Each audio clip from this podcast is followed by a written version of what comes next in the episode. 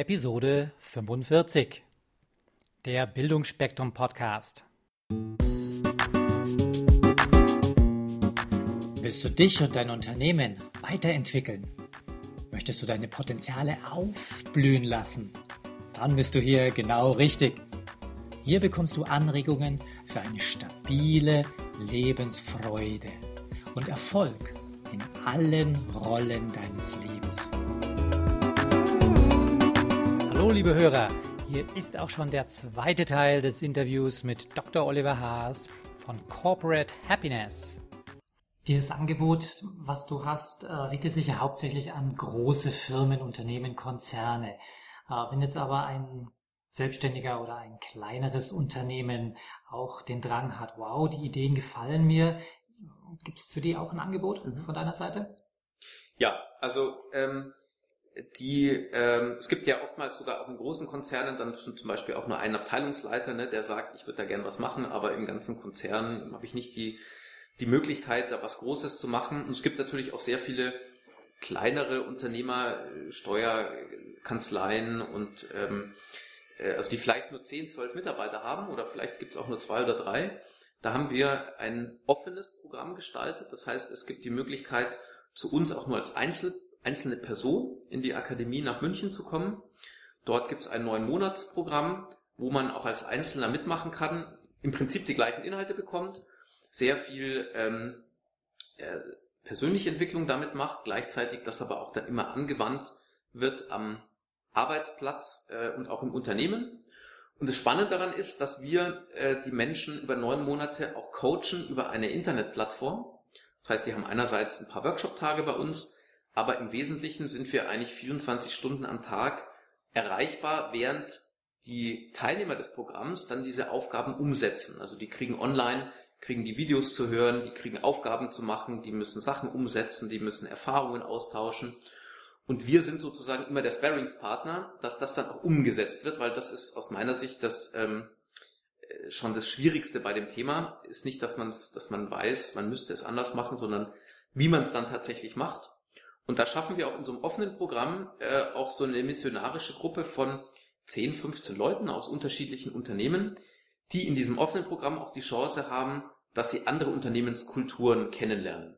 Weil da sitzt dann einer dabei, vielleicht wirklich aus einem großen Konzern, es ist einer vielleicht, weiß ich, von der Lufthansa mit dabei, daneben einer aus einer Steuerkanzlei, daneben ein Mitarbeiter von, von einem IT-Dienstleister. Und das ist dann auch nochmal sehr, belehr, äh, sehr befruchtend, wenn man sieht, was haben andere schon gemacht, was habe ich schon gemacht und wir versuchen so auch wirklich Gruppen zu bilden, die dann nachher auch äh, ja deutlich spannend auch ihr Netzwerk dann erweitert haben.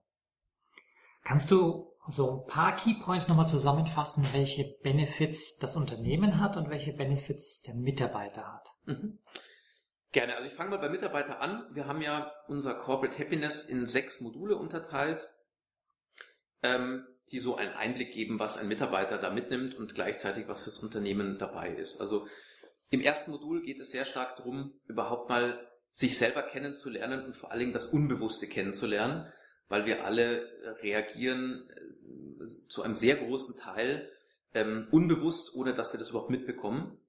Das hat sehr viel damit zu tun mit, wie ist mein, wie entsteht ein positives Weltbild? Wie kann ich mein Gehirn also wie funktioniert das Gehirn? Wie kann ich mein Gehirn, äh, an welchen Stellhebeln kann ich es dazu bewegen, dass ich automatisch mehr dankbarer bin, dass ich, dass ich mehr Lebenszufriedenheit habe? Im zweiten Modul geht es dann mit dieser Erkenntnis äh, darin, das nennen wir Bedeutsamkeit, also was ist eigentlich der Sinn in meinem Leben? Das heißt, wir fangen immer erst privat, persönlich an und sagen, lieber Mitarbeiter, lieber Teilnehmer, hast du eigentlich eine persönliche Vision? Da wird es bei vielen schon sehr dünn, die dann sagen, ja, also hm, ja, bisschen mehr Freizeit, ne, bisschen besseren Job würde ich gerne haben, schönen Urlaub fahren. Und dann kommen die eigentlich drauf, dass sie sich eigentlich darüber noch gar nicht so richtig Gedanken gemacht haben. Wenn wir das dann mit ihnen haben, dann gehen wir an den Arbeitsplatz und sagen, okay, jetzt bist du deine eigenen Werte bewusst.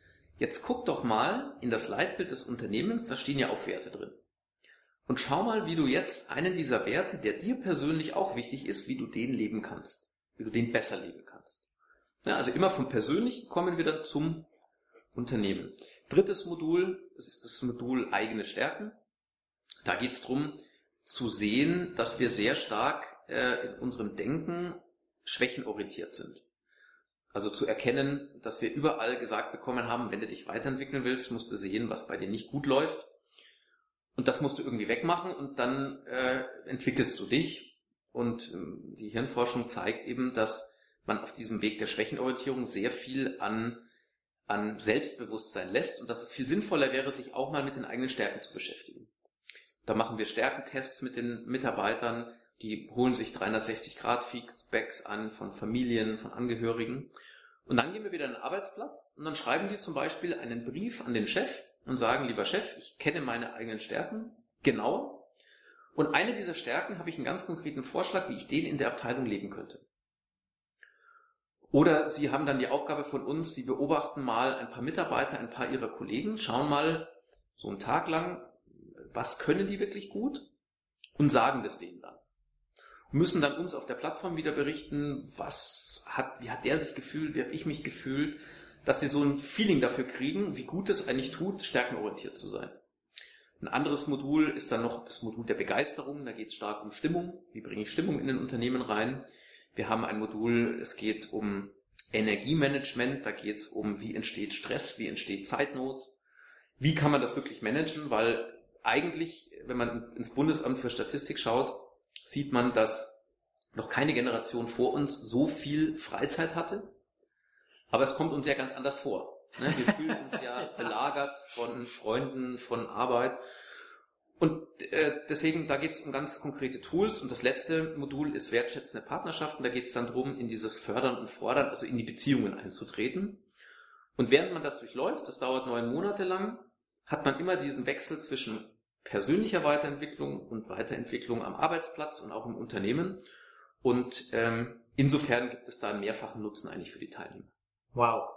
Wenn jetzt ein Mitarbeiter oder auch ein Manager sagt, ich will mehr darüber wissen, wo finden die zusätzliche Informationen, Oliver?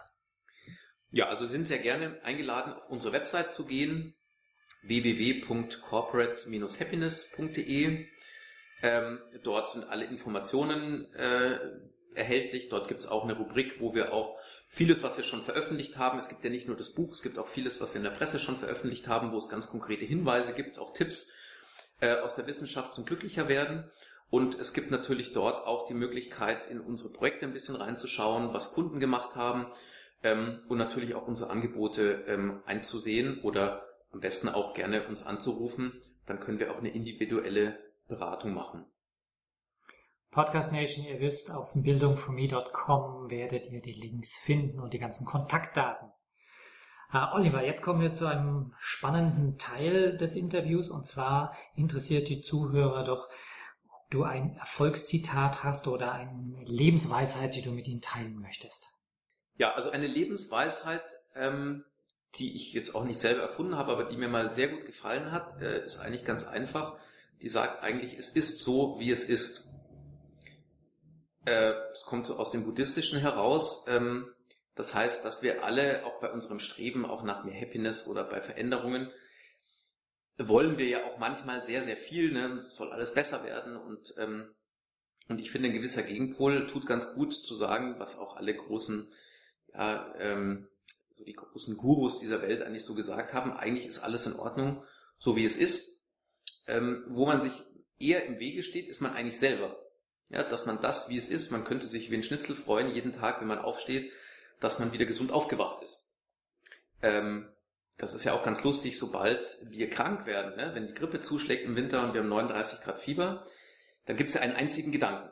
Ja, der Gedanke, ja, ich will bloß wieder gesund werden. Sobald man wieder gesund ist, ist das alles wieder vergessen. Und da so ein bisschen näher hinzugucken in dieses, was es wirklich, also was ist eigentlich wirklich das, was es ist, ähm, das würde sehr viel Spannung rausnehmen. Man hätte richtig äh, Freude, sich an dem zu erfreuen, was unsere Kultur hervorgebracht hat, was auch äh, Wohlstand, der sich ja dramatisch vermehrt hat. Nur das bekommen wir alles eben nicht mehr mit.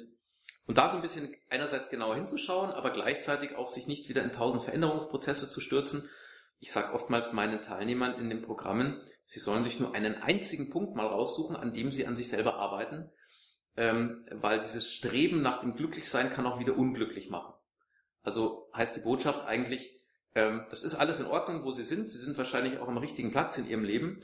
Aber wenn Sie da ein bisschen reflektieren und sich die Sachen genauer angucken, dann werden Sie mehr erkennen, dass es so ist, wie es ist und dass das eigentlich gut ist.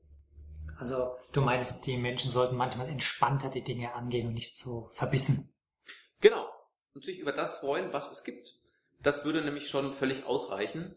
Also wir sitzen schon an der perfekten Stelle. Es hatte keine Generation so gut wie uns, äh, also wie wir das haben, aber wir bekommen es zum Teil gar nicht mehr mit.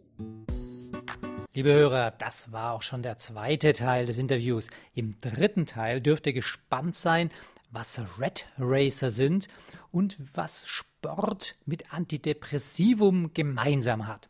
Bis dahin eine schöne Woche. Ciao, euer Wolfgang.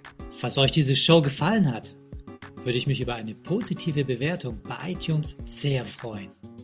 Je mehr Leute diesen Podcast hören, desto mehr Menschen können ihr Potenzial positiv entwickeln. Und das ist doch gut so, oder? Wenn du noch mehr Folgen hören möchtest, dann klicke den Abonnieren-Button auf bildungforme.com oder auf iTunes. So, das war der Bildungsspektrum Podcast von und mit Wolfgang Herdlicker. Bilde dich selbst und dann wirke auf andere das, was du bist. Friedrich von Humboldt.